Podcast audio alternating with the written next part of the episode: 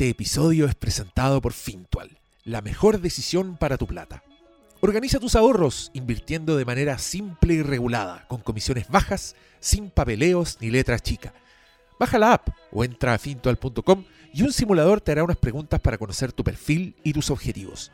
¿Necesitas ahorrar por unos meses? Fintual te recomendará un fondo para eso. Por muchos años, Fintual tiene fondos para que tu plata crezca en el tiempo. Más de 100.000 personas han confiado en Fintual porque es fácil, tiene bajas comisiones y no te pide mínimos. Invierte lo que quieras. Fintual, la mejor decisión para tu plata. Del Prosecco con Esbagliato y Negroni, weón, Ah. weá. Y con el Bueno, no tengo puta idea que esa wea ya me tienen chato. Es, es un copete. Pero qué weá, ¿por qué una persona lo dijo y es como que se acabó el mundo? No, No, porque que estaban conversando dos actrices de House of Dragon. de House of Dragon, eh, como presentaban, comentando cu- cuestiones de una web de YouTube. Y fue hace varias semanas. Mm. Y de repente alguien comenzó a viralizar un segmento en donde como que... Hablaban de un copete. No, de, de qué se tomarían. Pero como que le decía de una forma tan graciosa que la weá se viralizó. Es una weá Ah, Ya. muy... No, no era nada del otro mundo, pero... Ah, Convengamos que las weas que se viralizan suelen ser weá.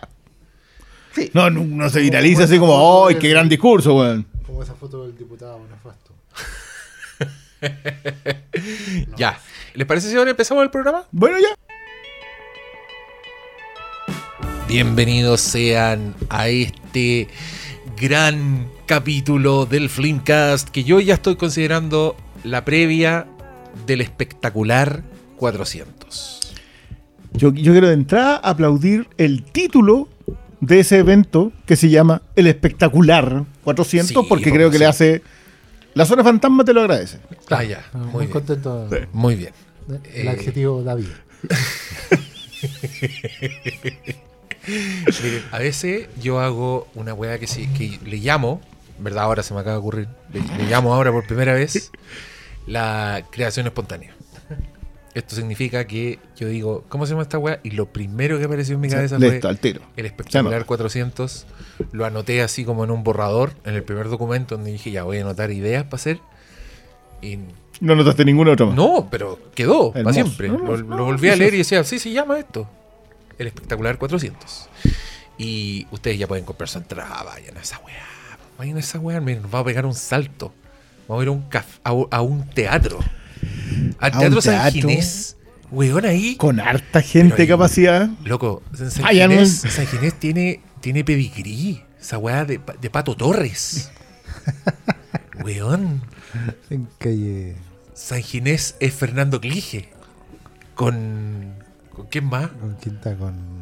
Bueno, eh, es DJ Billy, pues, weón. Está, está Magdalena Maxneff. Esa- esas obras de eso. Weón, vamos, a- pero a- vamos a acabo de ver la, que en la realeza chilena. El primer oficial en el que yo vine fue en el 94. O sea, igual, igual llevo 300 episodios. Bueno, y. ¿qué- ¿Quién, quién se integró primero? El, el- el doctor Malo. Malo el Nosotros primero. hicimos...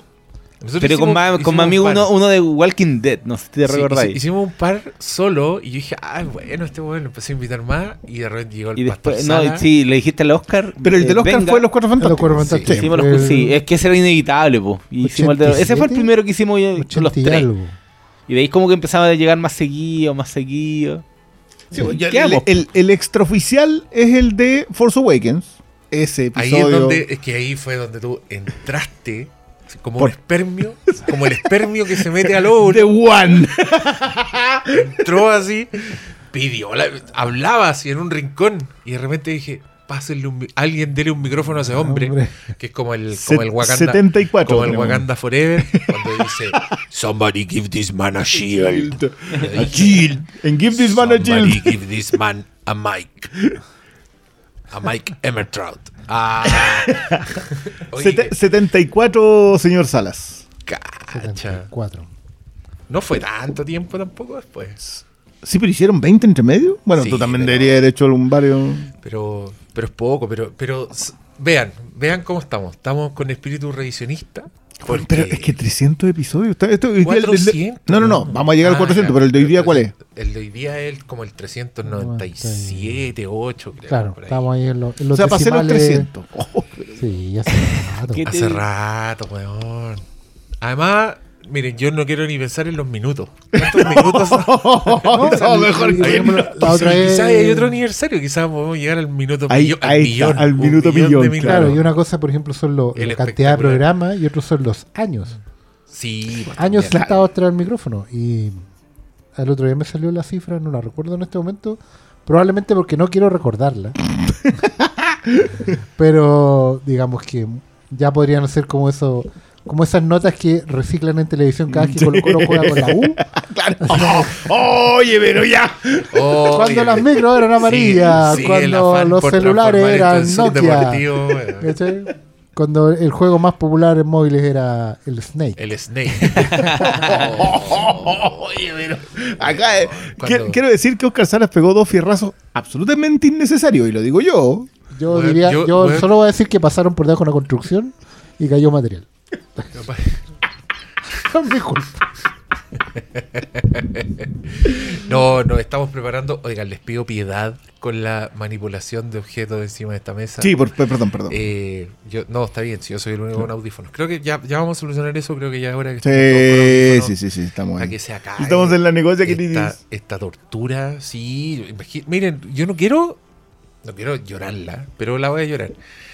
Eh, estos 400 capítulos con estos micrófonos que ustedes ven. A pulso, loco. No, weón, no Yo- hemos cambiado los micrófonos nunca. Sí, Creo que el- el- la gran adición. No, no, no. La gran adición es la, es la Sí, el mixer de ahora. otra de cosa. ahora, Pero, pero los micrófonos. Pero son, que- son lo, que tienes, repente- lo que tienes en tu, en tu mano derecha. Eso, sido como la primera cosa que digo, oye, adornemos esta Oh, cuestión y le pusimos. y de ahí salimos, y no, po, y weón. no avanzamos nada más. A mí de repente veo esos micrófonos profesionales de esos yo, eh, yo no sé qué podcasts. son. No sé, Yo no sé qué son. Yo veo un micrófono de eso y digo, ¿por qué tiene eso? en- No, en a mí, a mí, cara? a mí, ¿sabéis qué? El tema de los brazos. Entonces, estos brazos para sujetar el micrófono, Ah, también que de son repente veo unas cuestiones así que. Ay, que eso. Y, y, y perdona, yo igual tengo, tengo un microfonito con Sí, araña y todo lo que queráis, pero, pero el brazo es como la. Se cae solo. No, pero bueno. Eh, 400 capítulos llorándole también. ¿Qué? Yo llevo 300 güey. Y miren, y se nota el desgaste del material no solo en los micrófonos, también en los panelistas. Sí, igual yo quiero decir que, Fatiga de material. que, que yo tengo una muy buena foto con mi hija cuando recién nació. Que la tengo como acostada en, en- en el hombro, así como Ah, parece. Y loco, tengo todo mi pelaje facial negro, azabache. Ah, ahí está ahí. Y tengo una foto como a los tres años de nuevo con ella acostada y, y Ya. unos manchones blancos. Oh, y ahora ya fue, es. fue, fue a la nieve. Al caro, Ahí no. volvió Alguien el otro día cuando fui a. Fernando Clige. cuando fui el otro día al partido del Colo, alguien dijo, y se tiñó la barba para hacerle juego a la camiseta. Ah, po. No, está bien, está bien. Está bien, no, pero es verdad, a mí también, a mí, de hecho, alguien me, me tiró la condena, así, pero fue el momento del- del abuelo Simpson, cuando dice, y te va a pasar a ti también. Esa weá me la hizo un weón con el que yo trabajaba, que no, no tenía barba, era una persona que no usaba barba, pero de repente se empezó a dejar la barba y fue como Santa Cláusula la weá.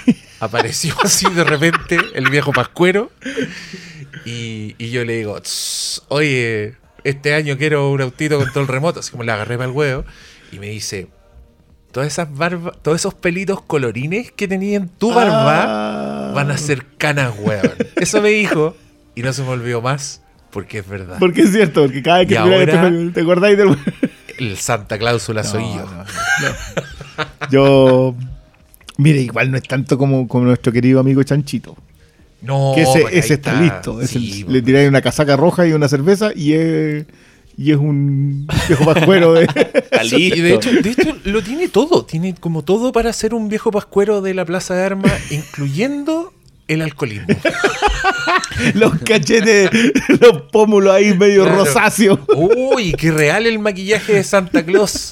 Coloradito, con los cachetes coloraditos. Pero si tiene hasta los enanos. Es verdad. Oh, esa talla es muy buena, güey. Yo no sé si en realidad podemos contar esa talla acá. Pero si han hecho promoción de. han hecho promoción de Navidad con los El empleador ha humillado públicamente a su empleado. Digamos que uno de los empleados que no es de gran estatura, bajito. Se mandó un cagazo de aquello.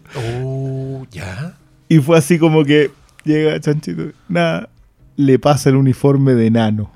Nada más, no le dijo ni una el, duende- uniforme de duende. el duende de Y grabaron el Y spot. grabaron un video.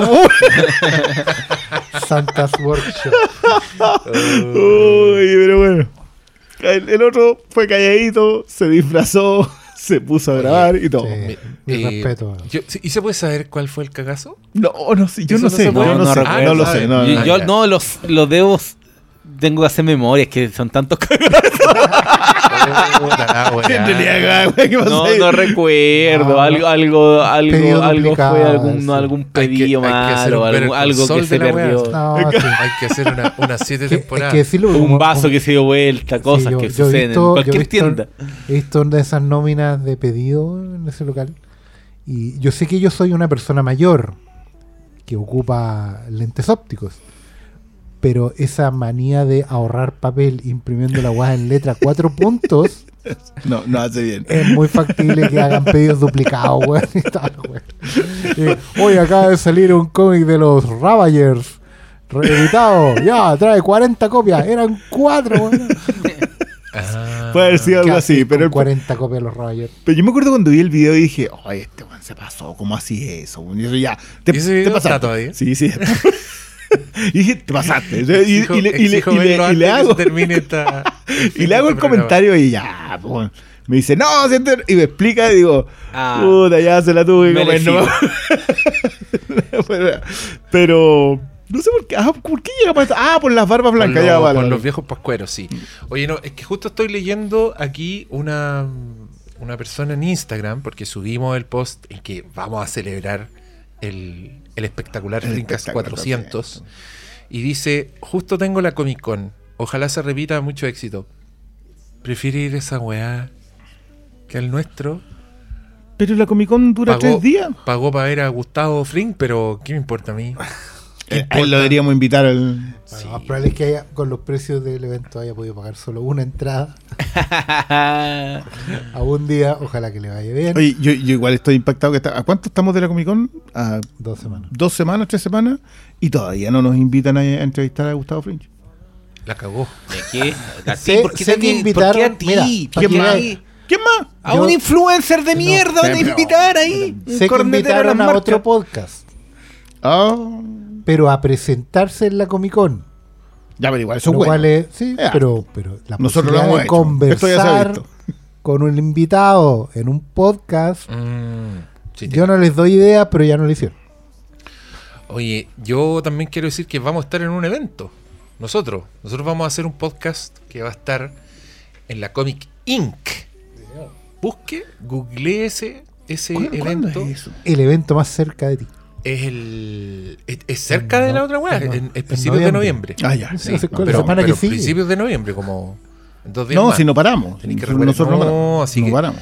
Vaya a vernos allá. Igual les, les cuento que llegado el momento vamos a sortear unas entraditas entre los foro wiwis para que puedan ir gratis. Y saben que vamos a tener por primera vez el stand del Flimcast.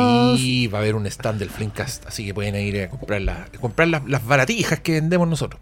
Tenemos de todo. Ah, hecho, no sé, yo tengo unos cómics ahí los voy a llevar para vender. De eso se trata. cachero, cachero. lo lleva y le, dicen, pues le pega pero- un sticker que dice Sí, propiedad del sí. doctor malo. Eso era secreto, pero. firmado. Hay que ser como pulido que lo firma. Eso, No, lo firmo, si quieren les firmo los cómics que eran míos. eso era lo estoy secreto, pero yo voy a llevar todas las cosas que tengo para vender. Ah, son cosas buenas tampoco. No voy a llevar basura, no es venta No, de garage, no, pero. no, no. Weón, tengo unas figuritas de gremlins a Un toda mueble. raja que las tengo guardadas ¿Por qué? porque a Elisa no le gustan. Son los únicos juguetes que me Ah. vetó y que me dijo, guarda esos juguetes, son los gremlins malos, los gremlins transformados ya en gremlins. Ya. ¿Cachai? Si tú miras a tu alrededor, No hay, puro, hay puros mogwai, son los peluchitos. Yo veo una araña, un gremlin araña. Es que esa weá no la puedo entender. Tengo un gremlin araña, tengo una Regan que da vuelta a la cabeza, Y el, el murciélago. tengo un Leatherface, pero los monos que me vetó fueron los, Pero, los malos pero, gremlins. pero es en específico. Sí, yo creo que es porque eran, un- eran patotas, eran varios, así, eran muchos. Entonces de haber dicho ya, O chao, en la estos- película, estos pues, hueones la- en masa. no. Esa debería ver yo con la cara. Igual la película tiene eso de que construye muy bien la relación del espectador con Mogwai. Sí. No. Y cuando aparecen est- estos que son orcos finalmente, son Sí. corrupciones del, del alma del, del carácter, igual es chocante. Yo recuerdo por lo menos la primera vez que yo empecé a verla con los niños, los niños la pararon ahí. Ah, mira. Fue como, no, no, pues esto es como, no sé, pues como cuando tenés la pesadilla que te asesinan tus padres, una vez así. Chucha. Entonces como pararon. Después la vimos ya años después. Pero ahí igual hay, hay que admirar el genio de Steven Spielberg, que fue quien agarró el guion original de Chris Columbus y detectó al tiro en ese guion Gizmo es rayita. El weón tierno come después de la medianoche y se transforma en el malo. O sea, Billy se enfrenta a Gizmo Ah. al final. Y Spielberg dijo, hermano, Gizmo es el héroe. Hagan otro personaje. Divídanlo en dos. Rayita es malo y Gizmo el bueno y el bueno hasta el final. Y me estáis weando. Eso hace... O sea, Hace la la sacó el estándar de terror es- estándar. No, sé. Claro, bueno, sigue- ahí, ahí tenéis- productor ejecutivo, pues bueno, en Sí. esa época. Y ahí, hablando de productor ejecutivo, en el evento del Filmcast también va a haber cosplay, po. Cierto. ¿O Ya, no? Ustedes. Todavía, todavía no hemos dicho la naturaleza. Si usted está, solo está escuchando. Sí, sí, sola- solamente llegó acá. Pero sí, Sí. vamos a ver dos películas, dos obras maestras. Películas que están en el canon. Que me encanta. El otro día nos recordaron una weá que deberíamos retomar, que fuimos súper estúpidos en dejarla botada. Pero, loco, el proyecto Bitácora Flimcast es una weá quedan. bien grande. Hicimos, nosotros hicimos una bitácora, un, un- un- un librito, una publicación, para que usted registre sus películas y no solo eso, sino que las califique. Y es como una guía para clasificar las películas, para, para evaluarlas. Es como una pauta. Le pusimos las 10 gemas fliméfilas. Pero sí, son 10 elementos que ustedes pueden aplicar a una película. Y yo creo que ese sistema sirve hasta para hacer un taller. Nosotros podríamos hacer un taller con esa weá. Pero lo que quería contar ahora es que nosotros pusimos una lista de películas que eran puros 10 de 10. Que en nuestra opinión Sí. eran las que tenían las 10 gemas, las que encontráis, las 10 puntos que nosotros dijimos, estos 10 puntos están en las, pe- Y las esa, obras y esa maestras. lista está en, el- en la misma bitácora. Y esa lista está en la bitácora. Y son puras sandías caladas. No, o sea, podríamos hacer, pero podríamos hacer un, un- un curso con esas películas. Por ejemplo, podríamos hacer un, pero un ramo así de, de un año. Es que yo tengo que decirlo, a mí me, me encanta la conversación más larga sobre ese tipo de, de películas porque, o sea, igual a mí me gusta cuando la gente hace como en reseñas en Reels o en TikTok, así cuestiones de dos minutos, tres Ah, no, minutos. a mí me carga esa a, a mí lo que me gusta es cuando podéis sintetizar. Onda, esto fue lo que me pareció. chao. No me gusta cuando. No, pues que aquí se, se sale mencionado este personaje y sale mencionado. Oh. No, eso, eso no. Ya. Pero cuando tú podís aterrizarlo, ir fijo, así como, puta, sabéis que vi. No sé. Tírate una nueva. ¿sabes? Ya, vi Fear Street. Y puta, sabéis que la primera temporada. El primer episodio pasó esto, esto, esto, esto. Ya. Eso los veo más rapidito. Me, me agrada. Eh, con el otro, que, que es lo que me pasa a mí, que es cuando. Curiosidades. No, Nueve curiosidades de Avatar que no sabí. pero yo estoy hablando de algo tan lindo como la bitácora. No, no, Fliméfila, va- ¿por qué déjame, déjame, esto? porque me gusta el desarrollo. Ah, Cuando tú decís, oye, ¿sabes que esto me gusta un taller de apreciación con esto? A, a mí, a mí también. Me gusta lo otro porque creo que es de consumo Sí. muy, muy, muy rápido, muy bueno. Para cuando queréis una recomendación cortita para saber qué ver. Pero creo que en este, en este espacio hemos tratado de ir nosotros a apuntar al Conversemos Lapo. Sí, pues sí, pues. y eso es lo que vamos a hacer en el espectacular 400. Exactamente. Con dos películas que están en esa lista. Una es Mad Max 2, conocida internacionalmente como The Road Warrior, y Mad Max Fury Road. Vamos a ver esas dos obras maestras, eh, una del año 81, otra del año 2015. Tenemos demasiada historia con esas películas, todos. El, el podcast en particular tiene ya es un chiste, ya es un running joke Yep. que, que nos huevean con que siempre mencionamos Mad Max Fury Road. Entonces vamos a hacer honor a esa weá. Y, y- no, y- y mucha gente nos ha pedido que hiciéramos un programa de Mad Max Fury Road. Lo vamos a hacer con ustedes. Vamos a celebrar. ¿No tenemos un podcast? Los No, Hay cuatro? un monólogo. Sí, pues está tu monólogo No, y está la conversa cuando, hicimos el... I- cuando se dio en el IMAX, conversamos después de ella y el resto son básicamente los 400 capítulos completos. No, no, no, pero, la- alguien podría editar todas las menciones de Mad Max a lo largo de todos los capítulos. y ser como ocho horas. Y es un capítulo así gigante. No, pero, pero sí tuvimos una conversa cuando hicimos lo mejor del año o las nominadas al Oscar. Puede ser. sí. Ahí, ahí tuvimos como una conversa bien bien dedicada. No sé si serán 20 Claro, minutos. pero, 30 pero es como la regla que, que aplica también para la regla de los cumpleaños. Que si no hay capítulo con título, Claro, No no, va- está, no hay. no aplica, claro. No, pero ahora es capítulo aniversario. No, no, no, no, la- todo. y, y habiéndola visto recién, eso yo lo encuentro.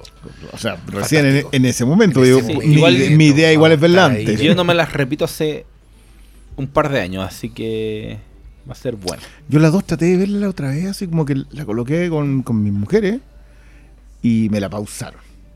Y no lo soportaste y dijiste, ¿Pero por qué? ¿Por contenido? Por contenido. Sí, sí. pues O sea, sí. Igual es media brutal, sobre todo al inicio. tiene una violación Mm, entonces me dijeron, no, Sí. Ah, No, está, está bien. bien, está bien. Está bien. está bien.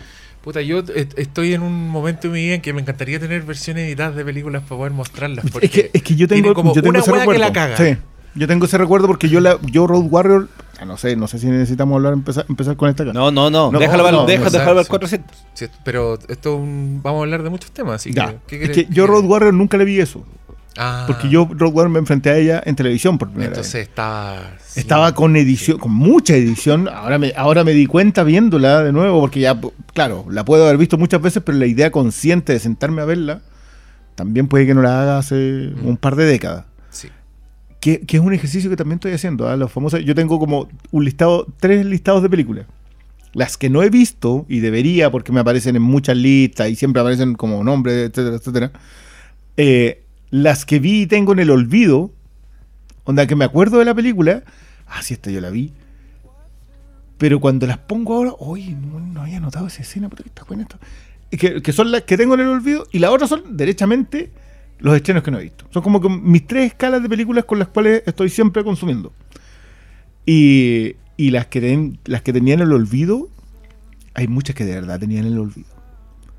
El otro día repasé El Príncipe de las Tinieblas y no me acordaba nada, weón. Ay, pero qué Nada. hermoso, qué hermoso. Bien- Sí. Bienvenido Sí. al Club del Revisionado. Tre- tremendo. Alice Cooper que está bien. Ay, no, pero es que eso- esos sustos. Y sí, no, está muy bien filmado, o sea, alrededor mm, de está la muy, muy bien filmado. La luz. Ay, yo- qué maravilla. Está- está- estaba justamente abordando esa a propósito de, otro, de otra cuestión que estoy armando, pero es impresionante cómo simplemente en un plano es lo que te mete, te mete, te devuelve a esto. Mira, si esa es una, una película de terror, Sí, con un plano, lo sabes. tú, tú lo sabes, tú sabes que Sí. te, te volviste, puedes estar en la otra, irte en la filosófica, la ciencia versus la fe, eh, toda una conversación entre un sacerdote y un científico, toma, Sí. conche No, sí.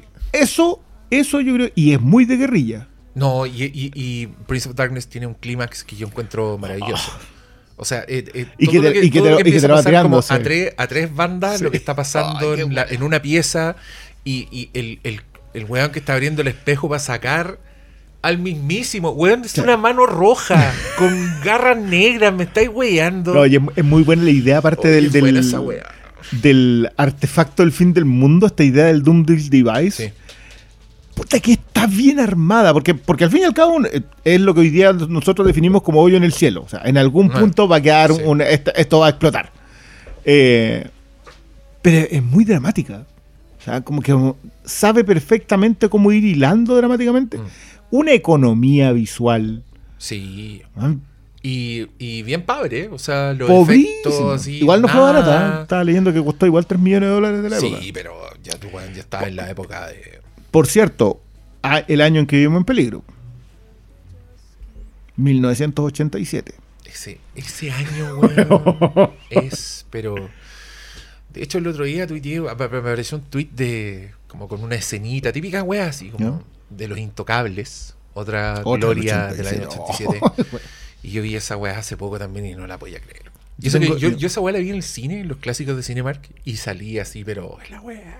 Sí, de hecho, Y ahora- tienen- ustedes tienen un, un- hicieron un podcast sí, parece que, Sí. parece que lo logramos después. Y, y yo te quería proponer, y te lo voy a proponer ahora al aire. vamos. Total, hoy día no hay pauta. Sí, no, hoy día no hay pauta, pero es que mira, yo en, en- en el Patreon tengo un podcast que se llama Hermes Indibles, donde hablo así de, de mi, mi- personalmente mi- mis 10 de 10. Mi, Ya. los que están ahí en mi, en En mi tu lista de. Sí. Y, y yo sé que a ti te gusta mucho esta película, entonces te, te quiero invitar a, a que participes en este programa. Pero quiero también que me prestes la película y que la veamos juntos. Ya. Con, con esa, con la 4K, Ya. Carlitos. Ya, listo, hecho. Yo, no, no, no, va- vamos a Ya. seguir al tiro, Mira, güey. Y esto es culpa de los mismos patrons culiados que me hicieron ver Carlitos, es que- güey. es que yo hice un- ¡Ay, conche tu madre! Y uno de los primeros, cua- cuando los cuarentena todavía, Guachupé me dijo, bueno, vos tenéis que hacer esta cuestión como más o menos, y, y la organizaba él, me colocaba en su... Antes de que se diera cuenta Ya. que era muy fome que hablara yo solo, que es cierto, No. hice uno de Carlitos Güey. Oh, no, y pero y es que no, no podía creer porque la vi como en la tarde y grabé en la noche. Puta la. Yo, yo, es una de esas películas que yo veo ahora y digo, no sé, yo entiendo, mi, ya están estos boomers hablando. No, loco, no se hacen esas películas ya. No, es que la cagó que no. Ay, la viste ese caballero ya no está haciendo esas películas. O sea, bueno, yo, yo soy, esos- yo soy de la idea, yo soy de, yo sostengo la teoría de que las últimas dos películas de De Palma son Misión Imposible y Carlitos Güey. Después de ahí en adelante tú podéis tratar de venderme la pesca que queráis y yo no te la voy a comprar. Sí. No, sí. nadie. nadie. ¿Usted, ¿Y ustedes vieron el, el documental de Noah Baumbach? Y es bueno. El, el de no, ah, el de Noah Baumbach Palma. de Palma. ¿Sí? Yo vi un pedacito. ¿Y me- qué, pensaste que estaba hablando? El documental de Carlitos Güey en donde entrevistan a De ah, Palma. no, yo no he visto esa weá. Uy, ahí le tira un palo. Le el- tira un palo a Tarantino, pero el, Ah, sí. el palo va con dos puntas y envenenado. Mira. Y es bueno.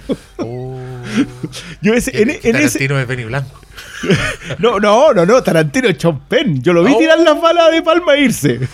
Ya. Ay, mira la referencia. Mira. Te fuiste a interesante. hacer esa referencia. Tiró las balas. Y le dijo, adiós. Adiós, counselor. No, no le dije como cochino. eh, Adiós, counselor. Puta, qué gra- Es por eso no tendría que haber nominado y darle el Oscar po, A todos. A todos. A Chompen. todos. ¿Qué, Hasta- qué dice que no le gusta? Hasta por cel yo le haría el Oscar. Por Charlie. Charlie, sí. elegante, my friend, how you doing? Sasso. Sasso. Yo, qué- Used to be Roy. qué impresionante. Que como, pega el palo. hasta que como no sabía inglés por ser, no entendía cuando Pachino le hablaba. No. Y, se nota, po. y se Si el buen está Se contando. está contando, se está contando para hablar No, él. y Pachino decía, puta que era difícil actuar frente a él porque como no tenía reacción. Claro. Ay, los documentales esa cuestión son tremendos.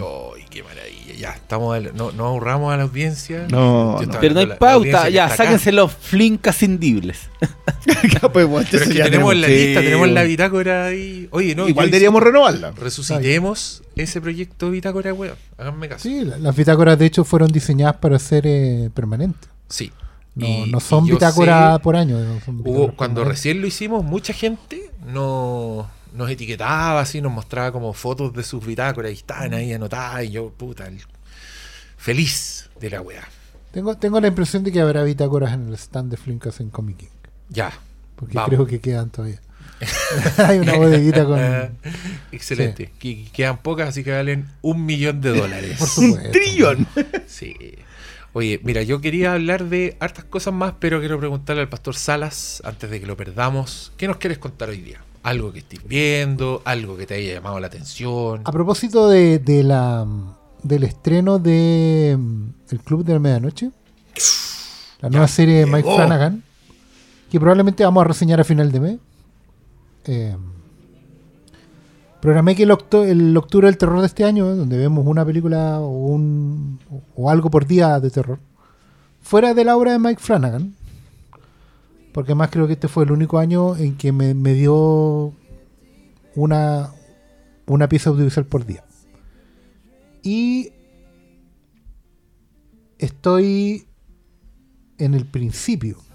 O sea, estoy justo antes, estoy en este momento estoy viendo Hill House de nuevo. Creo que es la primera serie que veo por tercera vez. Wow. Igual igual es, es un hito. Tercera vez viendo Hill Tercera vez House. Hill House, sí. Pero estoy, bueno, voy a ir comentando un capítulo por día de Hill House, pero me tocó ver las primeras películas de Flanagan. Y bueno, descontando las películas de escuela, digamos, de egreso de, de la escuela de cine, y Oculus, que no está en ningún streaming, por lo menos de los que están más a mano, me he visto eh, en ese orden una película que se llama... eh, tiene dos nombres, porque es de estas películas chiquititas que se estrenan. Pero creo que está en Netflix como Somnia, antes de Before I Wake. Después vi otra que se llama Hush. Después vi la connotada Ouija, Origin of Evil. Que es una segunda parte. Segunda parte de una precuela, sí. Que es precuela y que según todo en el momento era. Sí, Mucho es, mejor es- que es la- rara la- es rara- justamente es rara la conversación. Y, y, y cerré ese primer ciclo con Gerald's Game. El juego de Gerald, la primera adaptación que hizo de algo de Stephen King. Y creo que es súper interesante ir viendo como la evolución del cineasta en cuanto al ensayo y el error. Y algo que no se da mucho hoy en día, que es un tipo que parte rascando muy de abajo. O sea, eh, Somnia es una película sobre un, un niño huérfano que está como en hogares de cuidado, que es Jacob Tremblay, justo después de haber hecho Room, Cáchate. con, con esa cara que tiene Jacob Tremblay, que es como un muñeco de cera. Pero el problema, el tema es que el niñito, eh, no sé, por, no se sabe muy bien por qué razón, pero como que no puede encontrar un, un- un hogar donde establecerse. Y lo adopta una pareja que, digamos, a- hace un tiempo perdió a su hijo y están tratando de reconstruir. Y ellos descubren que el niño tiene un- una particularidad que es eh, materializar o traer al mundo real lo que sueña. Oh. Pero ese poder mutante también implica que él puede materializar las pesadillas. ¿Cachai? Entonces, bajo esa premisa bien convencional y, y haciendo lo que puede con un casting que incluye a Thomas Jane como el padre, que es una especie de rockero grunge. Está muy raro Thomas Jane. Thomas Porque, porque un padre así como viviendo el duelo, pero con pinta grunge. Y como que nunca queda claro si trabaja, si hace algo, pero tiene como el pelo largo, una camisa cuadrillé, muy raro. Y eh, como madre que conecta y sufre con él y que investiga todo el misterio, está una imposible Kate Bosworth, porque la señorita es muy guapa, pero no tiene ninguna expresión facial. Así quedó es la, reflejado es en la su- Lois Lane de Superman Returns. Sí, Es la Luisa. Eh, pero amigo, no. Y tiene una película de surfistas. Súper mala. Es como, ¿y por qué está aquí? Y yo y uno, uno tra- ve como... Porque Flanagan tiene, va marcando cosas. Por ejemplo, en esa película tiene muy marcada la fantasmagoria de Guillermo del Toro. Son, son su... Pero ya está el trauma por el duelo. ¿Cachai? Ya hay, un tra- hay el, dolor del trauma que es el que moviliza la historia. Y está la, la, heroína que se echa el, mundo al hombro, que en este caso es fallido porque es Kate Bosworth. ¿Cachai? Pero están, están los tópicos y uno, y uno empieza a hacer conexiones después. Después le vino y, y esa película le permite a él hacer el salto a Blumhouse, donde hace una cosita que se llama Hash, que es una película donde en una cabaña alejada de todo, tópico, está una escritora que es sordomuda, ¿ya? Y que va a ser atacada por un asesino, un, un slasher. El giro de la trama es que ella no puede escuchar el slasher. Y el slasher, entendiendo eso, cambia las reglas del juego y se aprovecha de la situación, o es lo que él cree. Mm. ¿cachai? Entonces ella tiene que sobrevivir siendo sordomuda, entrando a, a escuchar la voz interior, un montón de cosas.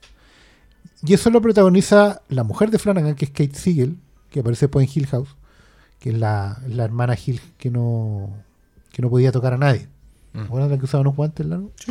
Y Que después en Midnight Mass. Y en Midnight Mass, y, y bueno, es muy bonito porque ya está escribiendo en una novela, su novela de éxito, se llama Midnight Mass. Ah, El entonces Flanagan verso. De- y de hecho me di cuenta que en Gerald Game, cuando eh, Carla Gugino le tira un libro que había en el velador al perro, Y es el libro. es Midnight Mass. Mira. Ah, mira, había un engaño. Hay- hay Había un conexión. engaño. No, y Tenía- empieza- En, en Charquicás TV especulamos por eso que le ponen Flanagan verso porque sí nomás, No, porque no, quieren no. competir con otro, pero Hay algo hay. hay algo una hay. chica que escribió Midnight Mass, que es una escritora sordomuda, que sobrevivió o no a un intento Oye, de pero el medio libro que se sacó, weón. Bueno, en Ouija, no hay, en Ouija no hay conexiones al Flanagan verso, porque es una película por encargo. Pero, pero ya ahí va afilando los tópicos que la, la manera de filmar, el- el- la importancia del, del dolor interno como motor del horror. ¿cachai? Porque en, en Ouija Original Feeble, también está en los años 60, y es justamente una familia, una madre con dos hijas, que perdieron al padre. Entonces ya están tratando de salir adelante con lo, con lo- con lo- con lo que tienen. Y lo único que tienen es una suerte de eh, herencia familiar de montar un show de Ouija. ¿Cachai? Es como que vienen de familias de mediums. Entonces ahí está la otra hermana Hill House. Ya, la. No me puedo acordar en este momento la actriz. Pero la, la hermana mayor, no la que era la, la Nell. Ya. ¿Ya? Y está. Y el cura que los ayuda es Henry Thomas. En su Ah, primera aparición en el. Verse. Ah, igual. La trupé. Claro, y una de las clientes lo de la de medium la es Kate. Siegel. Ah, ¿cachai? qué lindo. Y lo otro que me enteré, que, que me, también me dio mucho gusto, prefiero tirar todas estas cuestiones aquí porque son pura trivia ñoña, de- es que las criaturas que ha usado Flanagan, en lo posible, han sido Doug Jones. Ah. En general estos espectros flacos altos, Sí. cuando es posible, sobre todo en las primeras películas, es Doug Jones. Doug Jones, un actor de. Actor de. Tiene un nombre el, el tipo de actor que es un actor de, de personaje físico. Es un, es un señor flaco, largo, que se ha Un espectro largo, especializado- flaco. igual que que se ha especializado en tener como una extra corporabilidad, porque claro, el, el requisito de tener que trabajar bajo tanto maquillaje igual es como una especialidad. Necesitas Entonces, unos huesos de una claro. especie. Es, es él y Sofía Y es Butela. un guan que no ha dejado Claro. de tener trabajo, pero que no se Trabajó mucho con Guillermo el Toro, hizo... Es el- ¿Cómo se llama el, el- personaje del... el fauno. el- es todos los monos del Es todos los fauno. monos No, era, to- pero era también el otro... Abraham- Abe Sapien. Abe Sapien. Y ojo que en, en la que esto es glorioso, en Crimson Peak, él es la madre El que espectro. el espectro que sale El del espectro suelo. rojo, que es una weá. Es una weá, pero. Mm. Bueno, Bueno, el Star Trek Discovery es uno de los, de los Sí, grandes protagonistas de esa serie. también. Que duró dos temporadas, no vean la 3 y la 4. Duró dos temporadas. Y, y lo tenéis ahí. ¿Y ¿Dónde más está Doc Jones? Es el. Bueno, el, Shape of el- Water. el Ho- Hocus Pocus. po. Ese mono como famoso. Claro, ahí más, más joven. Pues Ah. igual es vieja esa película. Pero ese caballero, yo, yo no sabía que tenía un nombre ese tipo de actuación. Sí, no ¿Sí? sé. Como Y era el, el hombre pescado, pues. En Shape of Water. Shape of Water, sí. No, Capo el weón. No, no, no. o sea, Y ahora está con- en el Flanagan Mira, acá está. En el Flanagan Verse. En Hocus Pocus era Billy Butcherson. En Mimic Long John número 2. Ah, ah, ah, desde Mimic. desde Wow. Mimic. Eh, en La Máquina del Tiempo, Spy Morlock. Un Morlock. Era uno de los Sí, Morlock. Siempre es mono. Hellboy. Sí, pues. En, Gerald's Game no sale, ¿cierto? No, ese es el, Ese es el de, el de los Locos Adams. Ah, largo. Es el largo del Adams. largo que, de los que- sí. en las brujas de Eastwick es Fidel, el, el empleado de Jack Nicholson. Ya. Muy bien. Oye, ¿por qué, por qué conozco a ese señor? Pero sí, pues él tiene como unas mandíbulas así gigantes. Derechamente haber tenido algo de acromegalia, que es esta enfermedad que te deforma rostro, manos y Claro, todo. claro. Que en Gerald Game lo ocupan como un recurso importante. Pero está tan entretenido, eso, no una cuestión Está que, bueno el que revisionado. recomiende para ver todo el mundo, pero estoy sacando mucha trilla entretenida. Ya, y yo quiero saber si ya empezaste de Midnight Club. Empecé. Y Voy a verla de nuevo, primero, porque quiero contar los 21 jumpscares. Ah. Pero creo que hay dos cosas Ah, pero, muy- lo- pero el- en el, primer episodio. Oye, bueno, me- acá me- estamos todos. Reconozco que me reí mucho con esa escena. Yo, yo también me gustó Sí. mucho la idea de, de que cuando De estáis contando esto, la claro, po. Y ya, bueno, yo no quería meterme en esto porque de verdad creo que quiero esperarlo. Pero yo creo que hay una idea en el, hay una idea de revisionismo del, de los códigos metida en las mismas historias. Sí. De nuevo, tú has visto un solo episodio también. pero que está, a mí me gustó mucho. No quiero adelantarme, pero está, a lo mejor Flanagan está haciendo cuestiones medianamente Es que Flanagan. mira, más acotadas que para el público en general. Que eso puedo entender sí, que esta no le gusta Yo creo tanto. que Flanagan hace rato está. eh, y, y se equivoca en eso también. Creo que eso es bien valioso porque el tipo está buscando. eh, primero que todo, jugar con las reglas del juego sobre la mesa.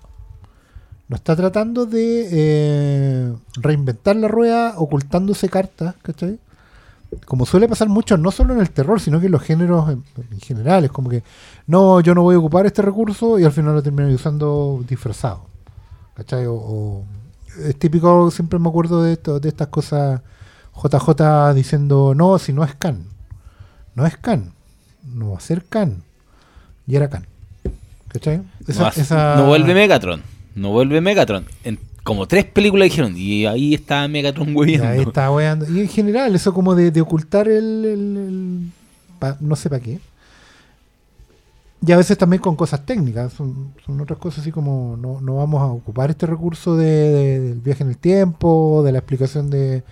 de, no sé, de, de que siempre fue. En el inicio estaba la pista y al final sí. Eh, creo que Flanagan está revisando hartas cosas del tópicos del género. Mm. Porque de hecho, en esta en este octubre el terror que estoy pegando, ya vi una historia de. eh, podríamos llamarlo reencarnaciones. eh, eh, espíritus que penan. Una madre que murió, que le deja un mensaje al hijo hasta- que lo descifre y ese fantasma encuentre la paz. Eh, por otro lado está el slasher directamente en Hash. Esta que les dije Sí. de la escritura sobre un mudo. Es verdad. Y después está Ouija, que es un poco claro la historia del, del- del fantasma de la casa embrujada, finalmente. Los espíritus chocarreros. Los espíritus chocarreros. Pero igual es Flanagan lidiando con franquicia, po, porque el Juan tiene que seguir unas reglas que tiene que conectar con la película primera. ¿Cachai? De hecho, los personajes que él ocupa eh, son los mismos que después aparecen, habían aparecido en la primera película. En cuanto al espíritu, el nombre, de dónde venían de lo que están. Pero el tipo hicieron lo posible con su socio, que es el, el escritor con el que siempre trabaja, que en este momento no recuerdo el nombre, perdón, pero es con J. James. Eh, sí, eh, algo así como Jack Johnson, una cosa así. O John Jackson. Eh, claro, más o menos. no, Julius Jones. John Jones. Y, ¿cachai? y después está Gerald Game, que ya va a entrar directamente en King. Sí. En King y, y con un trauma por detrás también y toda la cosa. Bueno, la conversa en Gerald Game sobre la violación y cómo eh, eh, las mujeres subliman eso para, para olvidarlo y seguir adelante. Mm. Y lo, lo metamorfosea con el eclipse y toda esa cosa. ¿Cachai? Eh, aquí el tipo directamente se metió en esta nueva vertiente como de terror juvenil. Y, y de paso le estáis pegando una pasada a estas novelas juveniles de enfermo terminal, que son un género en sí mismo. Sí. ¿Cachai? Eh, After, eh, La, todas estas de... ¿Cómo se llaman las Red Bands? La, no se llaman las cintas rojas. Tiene otro nombre. Que, que- o la original, la primera es una española. Ah, Hay una Ah, serie de televisión que era como las bandas rojas, las cintas rojas, no me acuerdo. Pero que era de un grupo de enfermos terminales en una. Ah. una. Claro. Que no es de terror ni nada, pero fue. No, de, hecho, tuvo después el una versión. claro, está diciendo un poco que, oye, saben que ya vamos a, vamos a revisar esto porque en general nunca debió haber salido del género del horror. Porque Es lo que es. más morboso que está, la está diciendo súper weón. morboso, está ahí hablando, trabajando con los tópicos de él, con el trauma, con lo que hay más allá de la muerte, eh, cómo, cómo así es ese paso. El ¿Sabes paso de, De- de- de- de la vida a- al más allá, digamos, a morir. Yo quiero entrar en, do- en dos cositas a propósito de eso. Primero, aplaudirles a todos. Yo voy a decirlo así abiertamente. Yo, yo mi admiración absoluta a la gente que hace estos ejercicios de del octubre del terror. Yo no tengo la disciplina para armar post, eh, video, eh, podcast, eh, reseña, una al día. ¿no? Mi admiración absoluta. Primero. Como esa Segundo, cuestión del October. Como Ah, el- como el como el. Inktober. Ah, Yo, yo, te, yo Inktober. te digo, yo voy a terminar el 15 de noviembre, pero Ya, pero- no, no, no, pero, Pero- pero, pero pero la sola de- idea. o sea, sí, yo, de yo- eso es un ejercicio que yo he intentado imponerme algún tipo de desafío en general con eso y nunca lo he logrado. Así que, mi admiración. Primero. Segundo, eh, yo quiero decir que el, el revisionismo de Flanagan, que creo que ya viene en Hill House a propósito de la estructura completa, Esto creo que lo conversamos cuando hablamos de Hill House, de que tiene el espíritu de King, pero no la historia de King. O sea, como que, como que el guionista no es King. Pero sí es una muy buena definición de los mundos que ha ido creando. Y alimentándose también de cosas que inspiraron a Stephen King. Y esa cuestión a mí me gusta mucho. Yo, yo creo que en las tres primeras eh, de las series, de mm, Hill House, Blind Manor y eh, Midnight Mass, o sea, que, que mucha gente puede decir, ah, pero es que esto es esta, esto otro es esta, y la tercera es Salem Slot. Ok, sí, tienen, tienen la vertiente, ah, están, están cercanas, están parecidas, pero hay una intención, hay una forma de contártelo, y hay un revisionismo bien profundo igual encuentro. O sea, como muy dedicado, muy... Planteemos esta teoría, pongámosla en la mesa, conversémosla. Que eso es algo que yo adoro. Yo, ah, se habla mucho de que Flanagan es una de las voces del terror, de las nuevas voces del terror más interesantes que hay. Y creo que lo que tú decís es clave, porque nos, no teme equivocarse. Pone la teoría en la mesa, cuenta su propia historia y dice, démosle vuelta a esto. Creo que lo que pasó, el fenómeno que ocurrió con Midnight Mass, que coincidió mucho de que mucha gente se puso a verla cuando ya estábamos, entre comillas, terminando la pandemia. Y tuvo un revival como una... No, no, no, si no, no es un ataque ni nada. Pero es que no, no fue, no fue solamente Más acá. tarde que. No, y está bien. Pero como que la gente la volvió a revisar y Flanagan Sí, mismo posteó mismo. y dijo, oye, Dijo, oye, puta, ¿qué onda el gracias, weón. Apareció un Flinkas y mire lo que pasó. Eh, pero fue súper. La gente volvió a hablar de una serie de terror muy bien armada. Y en donde, más encima que esto es algo que a mí me encanta, porque yo no sé si se debe hacer una diferencia entre el terror y el horror. Para mí el género es como más o menos el mismo. Pero siento que hoy día se trata de hacer la diferencia. que, que el otro día- no, no sé si vieron una entrevista a Carpenter que le preguntaban por The Elevated Horror. Ah, dijo. Lo eligieron como Midsommar o Claro. Hereditary. Dijo, I don't know what the fuck. No, era no sé de qué estáis hablando, yo juego Xbox. Pero después le, bueno, le explicaron de qué lo, lo que era este, este estilo más metafórico y dijo, ah, no, sí, está bien. Esos son los temas que tú abordas.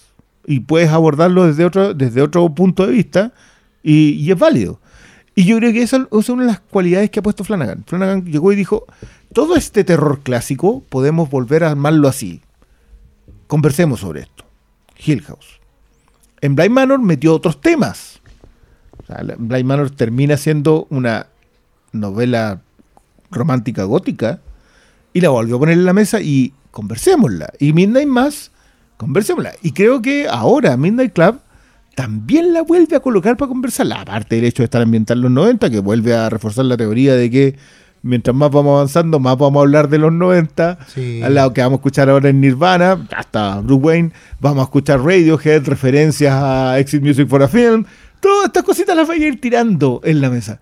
Y, y puta que es interesante eso, más, más allá, más allá del... Me gustó mucho el término. Una de las voces nuevas del horror, porque creo que lo tiene. Y creo que también está, y está siguiendo un hilo conductor que es súper interesante. Que a lo mejor no lo hace para todos. Y a lo mejor lo deja un poco solo en ese corpus. Porque los demás están justamente buscando alejarse un poco de aquello. Que es la tradición literaria norteamericana. Mm. Así, súper específico. Porque efectivamente el hombre es un, un revisionista del horror americano. Mm. Norteamericano particularmente, ¿cachai? No, no está buscando eh, reconectar con el folk horror británico, ¿cachai? Ni está buscando... Ni, con Blind la- Manor lo encuentras tú. Es que Blind Manor en el fondo habla de, eh, de otra vuelta de tuerca, de Henry James. Sí, sí, sí. ¿Cachai? Pero esa novela igual está anclada, a pesar de, de ser una novela romántica, está anclada en esta tradición am- norteamericana de las mansiones, de los de las plantaciones de algodón del sur, ¿cachai? Eh, es el germen en su vertiente norteamericana de... De un estilo de escritura un inglesa. estilo de escritura, claro. Mm, ya. ¿Cachai? O sea, es es, un es- es decir, y, y- y por algo también se está metiendo en su próximo proyecto.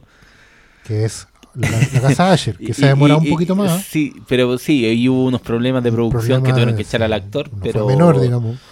Pero ¿Qué, qué, qué tecito ese? ¿A qué actor echaron? ese tecito fue que el señor ay, Frank Langella Frank Langella Ah, iba a interpretar Andaba, andaba tirando las manos. estaba estaba tirando las la manos y eh, él eh, se defendió dijo que era Sí, lo- que no lo- había sido así Fue bien raro porque en el fondo él dio a entender que él estaba haciendo el mismo de toda la vida. Sí, y que estas nuevas generaciones ya eh, Ya no podía ni darle un abrazo a nadie ni tirarle una talla porque usaba minifalda. Ya no se puede decir nada. ya no. no se puede hacer nada. El problema es que, es que Langella no era un personaje menor. No, era el No, protagonista. Era, o sea, era el, era el era uno de los Hutcher. Era, el, era, el, era Roderick Asher, el prota. Entonces hubo que cambiar todo. igual. Puta la wea. Sí, yo, yo con Flanagan Sí. igual debo, debo reconocer que son las series las que eh, l- l- Sí, las se que ganan me tu han- corazón. Sí, porque en películas aún no le veo algo que me gusta así mucho, mucho, mucho, porque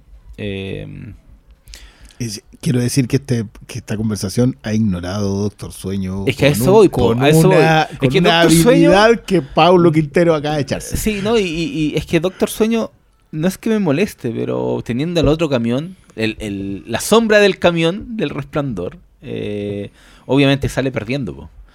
Y, y aunque no soy de los que la odió así a, a rajatabla, como que hubo muchas reacciones negativas contra esa película, eh, ninguna de las otras películas que ha hecho me ha generado. De hecho, para mí, Flanagan es el de las series, ¿cachai? No el de las películas. Estoy esperando que se saque, se saque una película que a mí me, me guste de principio a fin. Todas tienen sus cositas por aquí y por allá. Pero creo que donde más ha salido a relucir ha sido en sus series. En todas las que he hecho con para Netflix. De hecho, Las creo que ahí estamos. o sea, las tres que hemos visto. Yo creo que ahí estamos todos, ¿de acuerdo? Yo, insisto, Mm. me, No, me esta falta es la cuarta, la, la que está saliendo ahora. Sí. me falta Oculus nomás por ver, pero no. De lo que ha hecho como película. Pero no, no siento que ninguna eh, sea realmente una, una película redondita como tal. Mm. Doctor Sueño en sus dos versiones, que yo también reconozco que no he visto la versión del director, porque no creo que vaya a, solucionar el problema en el que se mete Flanagan en esa película.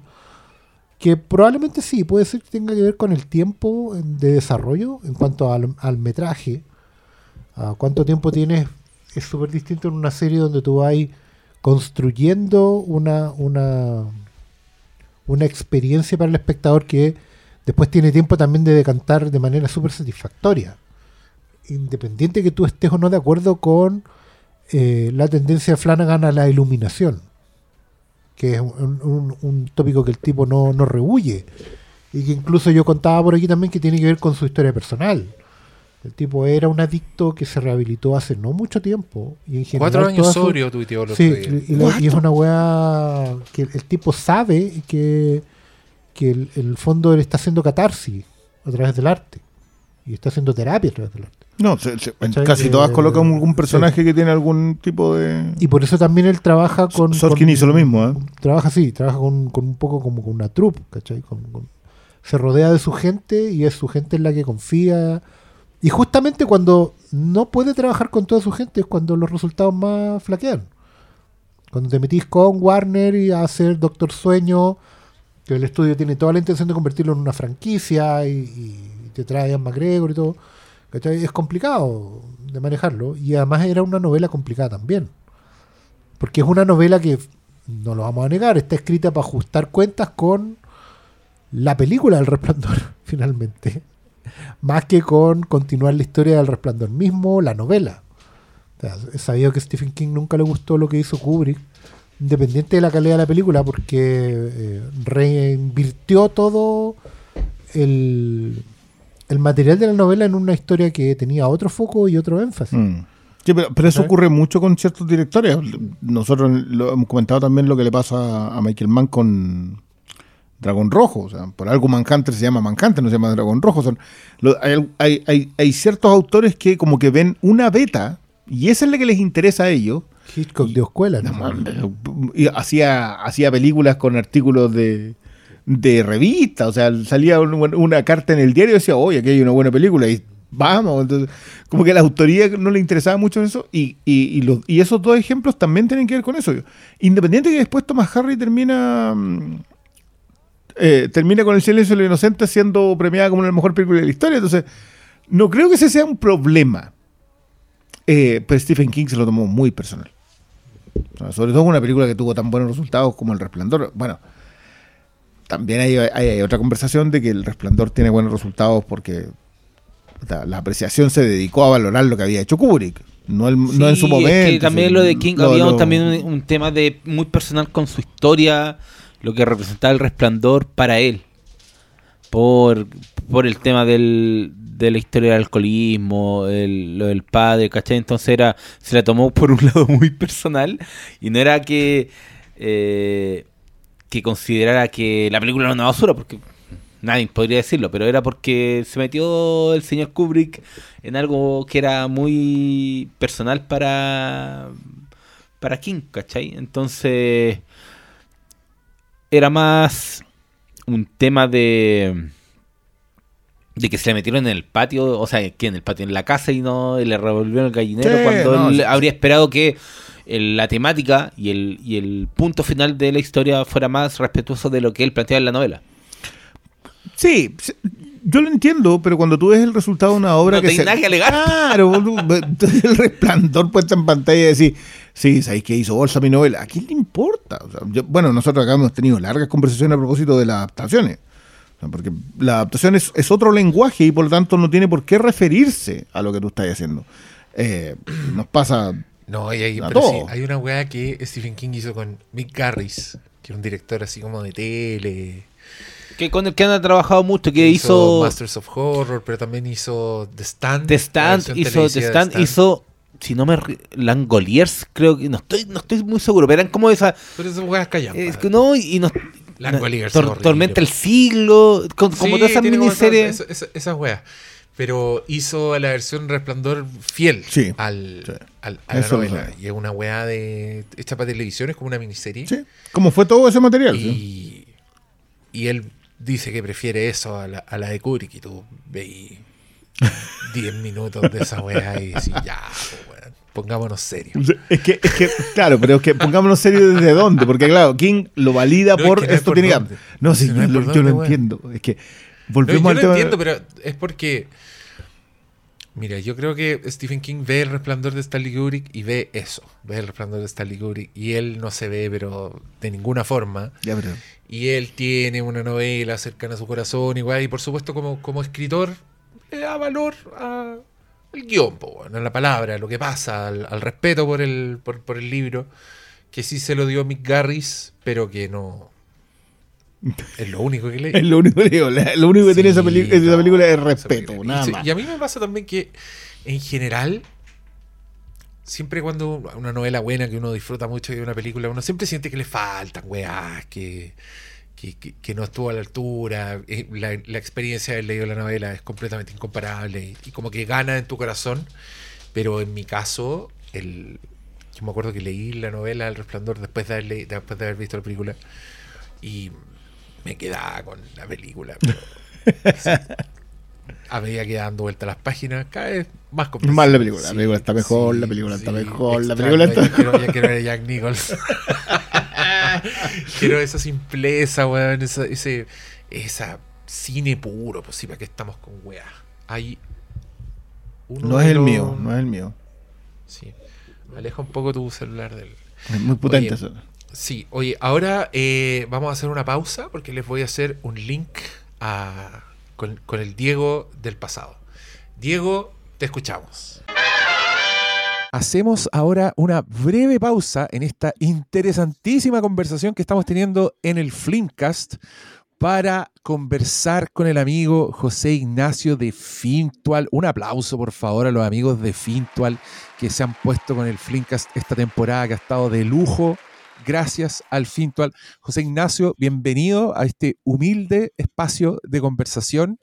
Est- Estoy muy ansioso porque no sé si tú lo sabes, pero yo soy padre. Entonces, eh, cuando vi que apareció esta, la primera plataforma de ahorro e inversión para niños, llamada Fintual Kids, se me pararon las antenitas de vinil y dije, quiero saber al respecto. Bienvenido, José Ignacio. ¿Cómo estás tú? Mu- Bien, muchas gracias por, por la invitación, Diego. Y sí, pues esta ha sido una. Abrimos algunas puertas en Fintual con los podcasts y obviamente el tuyo fue uno de los de los que quisimos estar desde el comienzo. Excelente. Muchas gracias. pues.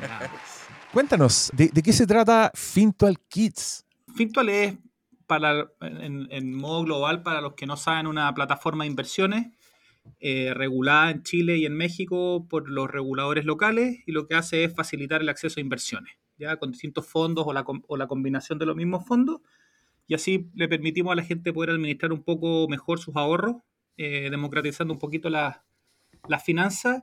Y en esa línea un anhelo que, que tuvimos siempre fue crear un producto Kids, como dice el nombre, que es para los niños, que es para los hijos, y hacerlo un poco más fácil, porque nos dimos cuenta que eh, habían productos quizás un poquito antiguos. eh, bueno, la más vieja de todas es la, la famosa libreta ahorro que tenía el Banco Estado, que era en un papel, que, que se parecía un poco a un pasaporte.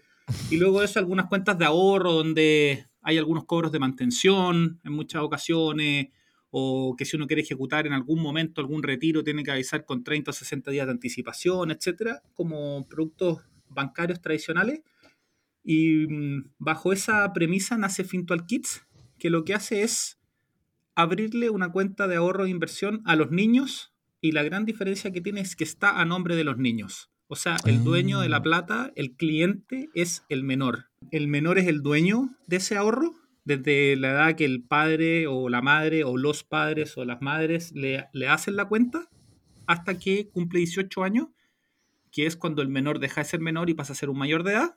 Legalmente nosotros lo que tenemos que hacer ahí y lo hacemos internamente sin eh, llenar de papeleos, ni notarías, ni firmas varias, lo hacemos automáticamente nosotros y a los 18 años el menor pasa a ser el administrador de sus fondos. ¡Wow! O sea, la, la plata es de él. eh, y ahí me imagino que tendrán que tener una conversación con los padres para ver en qué se va a gastar. Sí, sí, ahí empieza lo entretenido. Ya, pero esto significa que, por ejemplo, yo hoy día me meto a Fintual y Claro. abro como la sección Kids y le hago una cuenta a mi hija y le empiezo a poner plata, empiezo a poner plata. Ella cumple 18 años y ya se transforma como en la dueña de eso, de todo eso. Exactamente. ahí. El, el flujo es súper simple, es para los que tienen Fintual, bueno, y para los que no, es igual que crear un objetivo. Tenemos objetivos de inversión, objetivos de ahorro al corto plazo, y hay un objetivo nuevo que se llama Kids. Y ahí lo que hay que hacer es un, es un onboarding muy cortito, de menos de 5 minutos, donde lo que te vamos a pedir es el carnet de tu hijo o hija, la ¿Ya? foto, digamos, que se hace todo con. Esto es todo desde el celular, no hay que ni siquiera que salir de la casa o ir a alguna oficina. Y nosotros por detrás, por detrás en, el, en, el, en, el, en, nuestro, en nuestra programación, obviamente, eh, restamos de, de procesos a la gente y lo hacemos nosotros. Vamos, consultamos el registro civil, el certificado de nacimiento, eh, revisamos que, el, que los padres sean efectivamente los padres de ese kit y la cuenta queda inmediatamente habilitada para que puedan conversar con su primera inversión. Ya vos, José Ignacio, te quiero dar las gracias por haber traído esta información. Dejamos invitados a la, audiencia que, que investigue esto, porque yo, mira, ustedes vinieron acá a, apoyar el Flimcast, pero yo terminé siendo usuario, ahorrador e inversionista.